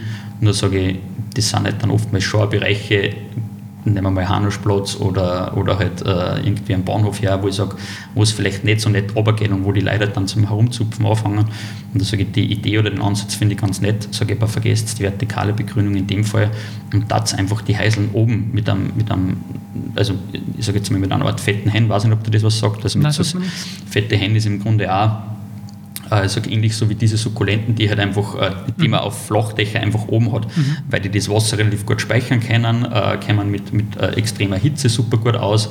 Wenn eben mal so ein Platzregen ist, dann nehmen die den, dann puffern die quasi so den, den ersten Stoß an Wasser gut auf, saugen das auf und dann geht erst der Überschuss eigentlich in, in den Kanal rein. Mhm. Und sage, das ist, ist glaube ich, eher zielführende Geschichte, auch wenn ich so vertikale Begrünungen mache. Aber da bin ich insofern zu, zu sehr realistisch, dass ich sage, dass ich dafür 1000, 1500, 2000 Euro eine vertikale Begrünung irgendwie hinhängt. Also da glaube ich, ist bei uns einfach zu sehr grün und da gibt es auch für mich einfachere Ansätze, weil ich halt einfach sage, ein Baum ist sicherlich kostengünstiger, ist ein Schottenspender, ist schneller mal pflanzt und ähm, das, das sehe ich eher mehr dann als, als Lösungen, so wie sagen wir mal Kajatanaplatz oder sonst irgendwas, mhm. wo dann vielleicht da schon ein Brunnen ist, wo ich eh schon die Thematik mit Wasser habe, ähm, wo ich sage, da kann ich den vielleicht dann einmal schneller, schneller bewässern oder was uns wirklich heiß ist. Also da sehe ich eher ähm, ja, eigentlich den Bildungsauftrag darin, dass, dass man die Leute sagt, macht einmal das Normale, das, was funktioniert, und dann, wenn man, wenn man fancy sein will, dann kann man das immer nur irgendwo ans Gebäude rangeben aber jetzt, ja. In anderen Ländern habe ich das schon ähm, gesehen in einer Doku, dass da anfangen, in die Städte die Häuserfassade zu begrünen, ja. einfach um das Klima in der Stadt Voll. zu dämpfen, damit es nicht zu, zu heiß wird da drinnen. Hm. Ist er, ist er so. Also ist er ähm, super effektiv, keine Frage. Nur eben, ich, ich bin ja dann wie soll ich denn sagen, eben da bin ich so fern, wenn du jetzt, stell dir mal vor, du bist der Bauherr und haust eine riesen, stößt eine riesen Bude hin und dann, äh, dann sagst du halt im Grunde, ja, machen wir die, machen wir die komplette Fassaden äh, mit vertikaler äh, Begrünung und, und dann hast du halt gleich einmal eben 3, 4, 500.000 Euro einfach liegen für grün. Und da weiß ich, das Erste, was weggestrichen wird, wird das sein, außer er hat wirklich so viel Kohle, dass es wurscht ist. Aber wenn ich dir jetzt sage, ja, wenn du der Heisel baust ja. und du hast nur einmal die Kosten für vertikale Begrünung von einer halben Million, ähm, dann wirst du da sagen, du, ist eh nicht, aber das, äh, das wird es nicht spielen. Und da verstehe ich halt dann die Leute. Da ist für mich auch ein Ansatz, dass ich sage, ähm, dann haben wir in Salzburg hat es ein Meeting gegeben und da waren halt auch, die haben halt dann auch gesagt, na, vertikale Begrünung und der nächste, na, Sonnensegel und der nächste, na, Photovoltaik oder Solar oder sonst irgendwas. Und dann sage ich, ich muss ja nicht immer nur ein Gebäude jetzt zum Beispiel nur grün machen oder nur mit PV-Anlagen. Also da gibt es ja für mich einfach eine Kombination, wo ich sage, unten, wo die Leute vorbeigehen, da kann ich es grün machen, weil das ist schön, dann nehmen sie es wahr. Bei da oben, wo die Sonne halt vielleicht mehr hinknallt, haue ich eine PV-Anlage hin und ganz oben vielleicht nur irgendwelche Sonnensegel oder, oder lasse halt auch vielleicht so sein, wie es ist. Aber ich denke mal, das sollte eine Kombination aus, aus mehreren, mhm. mehreren Technologien einfach auch sein. Und da muss man halt dann auch schon sagen, wenn, wenn heutzutage wenn ein Architekt oder was äh, äh, ein neues Gebäude designt und da ist zu 90% Glasfassaden, ja, dann kann ich nicht daherkommen und sagen, ja, ähm, ich setze da unten zwei Baum hin, äh, aber dafür habe ich halt, äh, hab ich halt äh, Glasfassaden, wo es richtig abgehatzt. Ja. Oder wenn ich, wenn ich sage, ich sehe dann auch immer nur die. Und dann habe ich im Innenraum eine Klimaanlage und nur 25% genau, Luftfeuchtigkeit. Genau, und oben habe ich aber eine PV-Anlage hin, weil ähm, die produziert dann eh unseren Strom für die, für die Klimaanlage. Ja. ja. Und da weiß ich halt nicht. Ich, ich verstehe ehrlich gesagt eh nicht, oder ich habe noch nie verstanden, wieso man Klimaanlagen, wieso die so nennen, heißen dürfen. Wieso man Klimaanlagen Klimaanlagen ja. nennen darf. nicht die Klimaanlage macht eigentlich das Klima kaputt. Ja.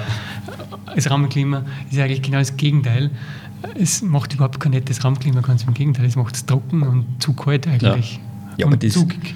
Ja, aber das ist ja dann auch die, die, die Thematik, dass ich sage, eben wenn du heutzutage in moderne Büros oder, oder in moderne Wohnungen eingehst, da herrscht eine, eine Trockenheit, also da bist du bei 20, 23 Prozent. Ja. Und das ist halt auch so, wo ich sage, ich, also ich verstehe es wirklich nicht, ähm, warum man das nicht irgendwie in den Griff kriegt oder halt da eben auch irgendwas macht bei mir zum Beispiel, die Leute wollen dann oftmals das Moos in, in, ähm, in, na, ins Bad rein da.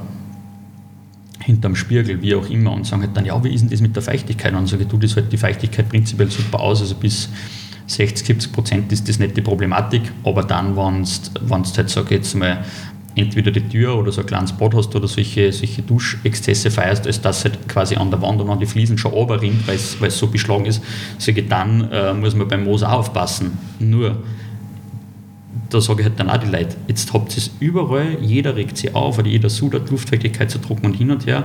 Und das Einzige, was ist das, ist, dass dann euch eine Lüftung einschaltet, weil sonst zu viel Luftfeuchtigkeit quasi im Bad habt.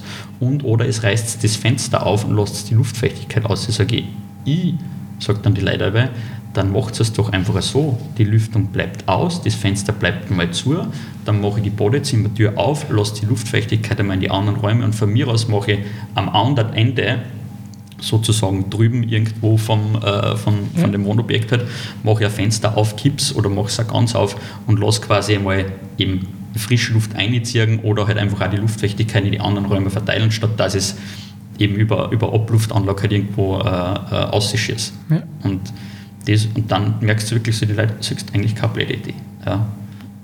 Und ja, das mit dem Raumthema, das ist eine ganz eine äh, abstruse Angelegenheit. Was man da beobachten kann. Ja. Mit Trockenheit und Feuchtigkeit, mit beiden im Grunde kämpfen ja. wir ja in Wirklichkeit. Wenn, wenn die Heiseln so baut sind, dass sie nur trocken sind von der Klimaanlage oder an der falschen Stelle feucht sind, weil ja, sie einfach nicht richtig gebaut sind. Die Wärmebrücken, ja, ist auch wieder was Und dann, dann redet man von einer Energiewende oder sowas. Ja. Da sollte man schauen, dass man im Sommer nicht kühlen muss. Eben. Und ja. im Winter nicht heizen oder nicht viel heizen muss. Und der Glasfassaden ist genau das Gegenteil. Nicht? ja. eigentlich. Dann sieht man aber auch solche, solche Entwürfe und man muss dabei aufpassen, weil dann nicht, dass sie die Architekten auf den, auf den Schlips getreten finden, aber wenn ich dann halt sehe, wie die, wie die Neugestaltung von einem Mirabellplatz ausschaut, ähm, eigentlich eine Betonwüste, wo ich sage, weiß nicht, wie viele schöne Riesenbaum dort nicht stehen, meiner Meinung nach, da gibt also es nicht einmal eine Diskussion darüber, dass die wegkommen und vielleicht irgendwas nachbepflanzt wird, weil das weiß ich schon, wie das ausschauen wird, wenn sie solche Baum wegreißen und dann halt ein neuer Baum, also vorher hat der Baumstamm, sage ich jetzt mal, einen, einen, Durchmesser gehabt von einem halben Meter oder, oder mehr oder und, mehr. Und, der, und der Neiche hat wahrscheinlich einen, einen, Durchmesser von, von 10 oder 15 cm, wenn du äh, rauskommst. Ja. Und da denke ich mir halt dann auch, also das verstehe das versteh ich halt einfach nicht, dass ich, dass ich gerade in der Stadt, wenn, wenn da irgendwas umgebaut wird, da muss ich mich einfach an die Gegebenheiten anpassen und, und nicht sagen, ja, äh, ich, ich pflanze da wieder Baum. Ein bestes Beispiel war für mich das Wifi, weil da war ich selber dann auch noch beteiligt. Da haben sie auch vorher dabei einen Haufen Baum gehabt, dann haben sie das irgendwie neu gestaltet, den, den Platz, und dann haben sie die Baum weggerissen und haben quasi so eine Glasfassaden oder einen Glaswindschutz haben sie aufgebaut, den halt hochgezogen auf sechs Meter und, und äh, jetzt nicht mit Glas überdacht, aber eben eine Glassicht, wie auch immer. Mhm dann war es da drinnen Brennhase und dann, dann kommt der Baumeister zu mir und sagt, ja, was, Dani, was können wir da machen, äh, dass, das, dass das wieder netter ist für die Leute und hin und her, weil so quasi die, die kleinen äh, Sonnenschirme da vom Gastbetrieb, da werden auch nichts reißen. Und dann sage ich, nein, man konnte die sechs Baum wieder hinstellen, die was draußen weggerissen haben und die Glasfassaden weg. Dann habe ich gesagt, ja, haha, sehr lustig. Und dann sage ich, ja, nein, aber in Wahrheit ist es ja wirklich so, weil auch wenn das architektonisch gut ausschaut, also für mich geht nicht immer alles über, über, die, über Architektur oder Design. Ist, also manchmal muss ich halt dann einfach die Baum halt einfach dort, dort lassen, wo sie sind. Ja, Architektur sollte ja, ja. funktionieren und nicht nur ausschauen. Nicht? Und ich, ich meine, mein, mein, mein Ding ist ja dann auch das, ich habe dann auch gesagt, sage ich, äh, eben, wir haben es dann versucht, eben neu zu gestalten und dann haben wir Sitzgelegenheiten gemacht und haben gesagt, da können wir in der Mitte einen Baum rein da und halt ein paar Gräser, eben auch, dass das halt einfach wieder grüner ausschaut und dass der, der, dass der Baum ein bisschen an Schatten wirft, sage ich. Nur der wird halt auch nicht, weil der normale Krone hat, wird der auch nicht den, den super Schatten jetzt werfen oder dann wahrscheinlich woanders hin, als wie dahin, wo es sich vorstellt. Ich hätte da einfach zum Beispiel dann unten äh, eben einfach statt dem Baum sozusagen äh, ein Sonnen- oder Schattensegel halt einfach in dem Fall hingemacht oder ARC ist wieder BV-Anlage, mittlerweile ist das Projekt, das liegt wahrscheinlich eher schon wieder acht Jahre mittlerweile alt, aber man hat sich halt dann doch für einen, für einen Baum entschieden, äh, zumindest grün, alles schön und gut, aber ja, und der Thematik, dass da drinnen halt dann nach wie vor einfach äh, sehr heiß ist, hat, hat das wahrscheinlich äh, dann trotzdem leider Gottes nichts geändert. Und mhm. da hätte ich, hätte ich vor einfach bei den Bahn zum Beispiel mit 3D-Betondruck eine lässige, eine lässige Sitz, Sitzgelegenheit äh, einfach drumherum gemacht. Die kann man öffentlich nutzen, die können die Leute vom Wifi nutzen und, und dann war das gut integriert gewesen. Aber ja. Ja, verstehe. Gibt es andere, gibt's andere Hebel offensichtlich, die, ja. die man da druckt und dann, dann passiert halt sowas. Ähm, ganz was anderes fällt mir gerade noch ein. Äh, wie ist dir dann in Corona gegangen? Ähm, Hast du weitermachen können? Oder? Naja, ich habe ich hab quasi in, in Corona-Zeiten gegründet. Ja, ja, das ist schon klar, aber Und von den ja, war, Zeiten dann. war dann auch so, dass ich das damals nur, nur äh, von daheim aus gemacht habe. Also da haben wir, haben wir einen Schauraum noch nicht gehabt. Mhm. Eben einfach aus, äh, aus Gründen äh, kostentechnisch plus. Ich habe gesagt, ich habe eigentlich im Jänner nur gegründet, eben bezüglich der Förderung. Also da war erst im Aufbau. Ich habe schon weitermachen können, aber ich habe zum Beispiel keinen einzigen Cent äh, Corona-Unterstützung gekriegt, weil ich quasi vor Oktober 2020 gegründet habe. Also das war anscheinend irgendwie so der Stichtag. Ähm, habe jetzt, hab jetzt gesagt, davor oder danach. Also weil ich nach Oktober 2020 verstanden, gegründet habe, ja. ja, und, aber äh, wer davor gegründet hat, hat Kohle gekriegt, wer danach gegründet hat, nicht. Also ich war da im, im Grunde einfach ähm, nicht begünstigt sozusagen. Und bei mir ist es insofern schon gegangen. Ich habe jetzt natürlich, ähm, wann ich einen, einen Kundentermin gehabt habe, äh, habe ich dann gesagt, ja passt, ich teste mich vorher Masken und hin und her, was, äh, was halt einfach auch sonst äh, Stand der Dinge war. Und, oder habe ich halt gesagt, wenn's, wenn sie wer nicht drüber traut, aber trotzdem halt irgendwie was Grünes haben will oder wie auch immer, sage ich, dann können wir das auch im, im, im Freien machen. Äh, ich habe halt meine Musterplatten mit, dann macht man das halt im, im beziehungsweise vor der, vor der Tür irgendwo im Freien. Ja. Also ist schon gegangen, Bist du ja flexibel mehr oder weniger? ja, voll. Also ich habe ja meinen mein Musterkoffer oder meine, meine Ja. zwei, drei Musterkoffer, wo, wo Flächen drinnen sind, im, im unterschiedlichsten Design, zumindest in, in 40 x 40 oder 50 x 50 Zentimeter. Ich mein, zwar so ein bisschen sperrig zum Tragen, aber das ist zumindest schon mal ein bisschen eine Flächen, wo man sich was, was vorstellen kann, oder wo man was in kann, der Hand hat. Man mit gewissen Designs oder gerade mit, mit, mit größere, ich sage jetzt einmal Pflanzenbildern ist es ein bisschen schwierig, weil das wirkt einfach selbst auf so einer, so einer Größe, das muss man wirklich größer sein.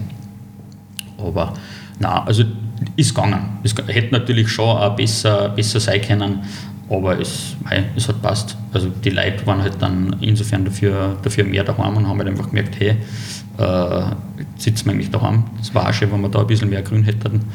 Und dann sind eigentlich die, die Privaten mehr gekommen und die Gewerblichen eher weniger, weniger gewesen zu der Zeit. Ja, also ist immer, ist, also mal so, mal so, aber ich hätte mich jetzt, hätte mich jetzt nicht großartig beschweren können. Mhm. Ja, was noch ein Thema ist, ist, ist Licht. Weil Mhm. das ist auch, ist auch ganz lustig. Ah ja. Ähm, weil früher hat man so diese, diese Halogendampflampen zum Beispiel gehabt Mhm. und die haben zufälligerweise das richtige Spektrum gehabt. Mhm. Und jetzt sagen wir mal gegebenenfalls, du hast ja, weil das ist so ein Klassiker, einen Ficus, den kennt fast jeder, Ja. ähm, den sagen wir mal, hättest du rein theoretisch gekauft vor 20 Jahren oder sonst irgendwas und der ist seit 20 Jahren gedeiht, der wunderprächtig und irgendwann tust du halt dann daheim, äh, sei es Heisel umbauen oder tust halt umrüsten auf LED, weil es im Grunde das, das andere eigentlich schon fast nicht mehr gibt, weil es ja verboten ist. Und dann haust du die, die Lampen da rein und im 21. Jahr geht dir der Ficus ein und denkst dann, naja gut, 21 Jahre hat er gehalten, passt eh gut, ich hole mir einen neuen. Äh, und dann geht der aber nach einem halben Jahr oder was gleich wieder ein. Dann ist es ja so, dass, also, dass dann eigentlich erst der Kunde sich quasi dann wieder meldet und sagt, du, Moment einmal, also der vorige hat 21 Jahre gehalten und der jetzt nicht und der nur ein halbes Jahr, wie kann das sein? So, und dann fährt man halt einmal hin oder fragt dann hin, also gibt es irgendwas da, na, der steht am selben Platz und alles ist genau gleich. Sage ich, ja, okay. Und sage ich, und Licht? Ja, was Licht? Und dann sage ich, ja, zum Beispiel, ich habe da mal irgendwas gemacht. Ja, haben wir halt neu gekriegt oder umgerüstet oder wie auch immer. Und dann sage ich, ja, LED? Ja, und dann sage ich, ja, das ist halt ein Thema eben, weil das Spektrum dann nicht passt. Und da ist es ja so, immer, wir haben jetzt in dem Fall für, für so drei Phasenschienen oder sowas haben wir, oder auch für andere Geschichten haben wir äh, Pflanzenleichten auf LED-Basis, die, die optisch, sage ich jetzt mal zumindest von der Fassung her, fast, fast gleich ausschauen, aber die haben halt dann wiederum das richtige Spektrum, dass die Pflanzen halt gedeiht. Und das ist halt mittlerweile schon ein Riesenthema eigentlich und die, die Elektriker oder Elektrotechniker, die beschäftigen sich eigentlich nicht, nicht wirklich damit. Selbst einer, einer der was äh, Licht, äh, Lichtgestaltung irgendwie macht oder, oder Planung, der hat es eigentlich auch fast nicht, nicht am Schirm, weil sich der wiederum halt, der beschäftigt sich mit, mit der Präsentation der Ware, dass das die richtige Farbe ist, ja? also die richtige Farbtemperatur. Aber ob, ob das jetzt für die Pflanzen richtig oder, oder, oder schlecht ist, das, das, haben die, das haben die halt nicht am Schirm. Ja. Und das ist halt dann schon wieder das, wo ich sage, da, da kann man ein riesen, ein riesen Gebäude werden da gemacht oder geplant oder sonst irgendwas und dann sage ich, ja, habt ihr es eh ans Licht gedacht und wir servieren ans Licht und dann sage ich, naja, wir brauchen halt normalerweise, wenn ich sage, ich habe da Pflanzen, die ca. 1,80 hoch ist und halt äh, einen, einen halben Meter im Durchmesser mit einem Bladwerk oder was, sage ich, dann brauchen wir da normalerweise, wenn wir keine andere natürliche Lichtquelle haben, einmal mindestens zwei Pflanzenleichten, also eine von vorn und eine von hinten eigentlich banal gesagt, die da drauf streut, weil sonst wird die Pflanzen nicht lang halten. Und ein Großteil zu erleichtern, um die, um die 200, 250 Euro, äh, halt eh ewig und, und ist jetzt auch nicht unbedingt super viel, aber es ist halt dann schon die, die Summe des Ganzen, ähm, macht es halt dann schon komplexer, als, als man das manchmal, manchmal glaubt. Und in, in Wahrheit, wenn wer ein Häusl baut äh, oder wenn ein Büro baut wird, dann kannst du sicher sein, dass das Grüne, das ist, wird so übereinzeichnet, aber, aber kostentechnisch wird es sicherlich nicht in dem Umfang berücksichtigt, was äh, eigentlich braucht, ja. was, was braucht. Und das nächste andere Thema, was wir, was wir einmal wieder haben und was halt lustig ist, ist äh, das Thema Pflanzkübel oder äh, Pflanzgefäß bzw. benötigte Größe dafür. Weil ich kriege dann, ja, nein, und äh, die gehört ja umpflanzt, die gehört ja umpflanzt. Und dann sage ich, nein, gehört sie nicht. Ja, warum? Aber das ist ja viel zu klar. Und dann sage ich, du die Pflanzen weiß eigentlich nicht, wie groß das Pflanzgefäß ist, wo, wo sie drinnen steckt. Also die weiß ja nicht, dieser 50er, dieses 80 cm Durchmesser oder das 100 cm. Das Einzige, was sie weiß, ist, ob genügend Nahrung in dem Bereich, wo sie drinnen ist, vorhanden ist oder nicht. Und wenn du das du nicht düngst, fünf, zehn Jahre lang, dann wird die natürlich Vollgas zum Wurzeln anfangen, weil die weiß, hey, es ist kein, kein, kein Stoff mehr für mich da.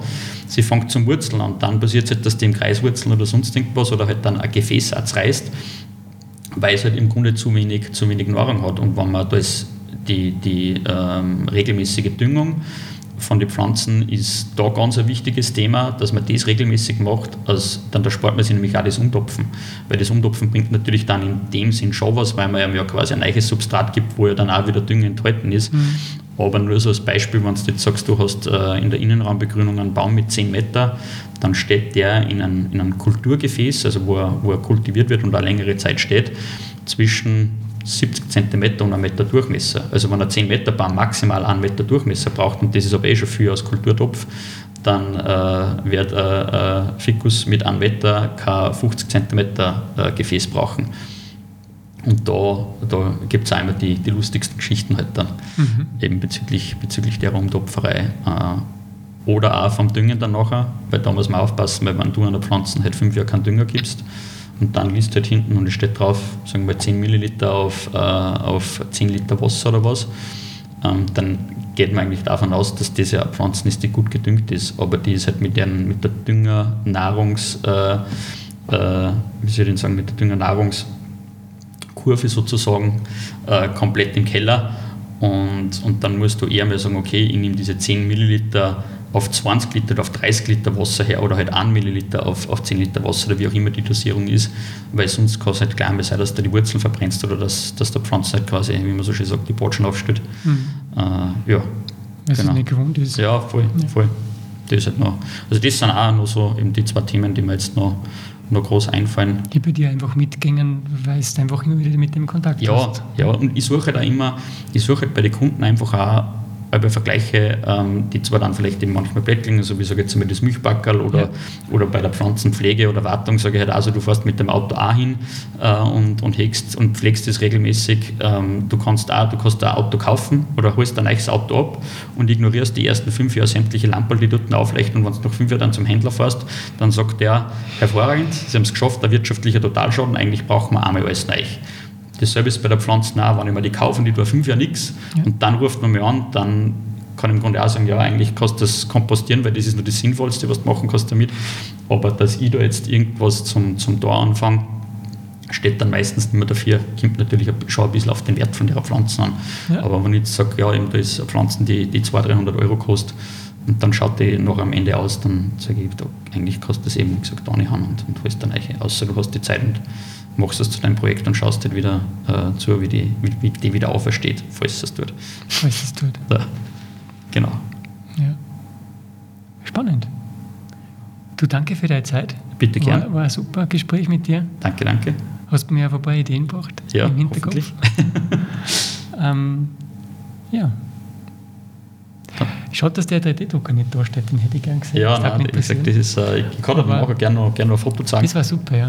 Ja, wie das, wie das Ganze ausschaut, aber es ja. ist auch ein bisschen, äh, ja, will es da nicht, äh, da nicht äh, zu, zu sehr ins Detail gehen, aber natürlich es ist schon ein bisschen ein, ein Geheimnis halt dann auch dahinter, weil man sollte dann auch auf die Fotos, die zeige ich halt vielleicht kurz her, aber die, die schicke ich jetzt auch nicht weg, weil da sind halt schon Technologien ähm, äh, dabei, die, die halt dann auch nicht jeder hat und ja, ja, da schaut man schon, dass man, dass man Vorreiter ist und dann sind natürlich auch vom Mitbewerb irgendwo, irgendwo abhebt. Okay. Ja. Dankeschön. Ich sage danke.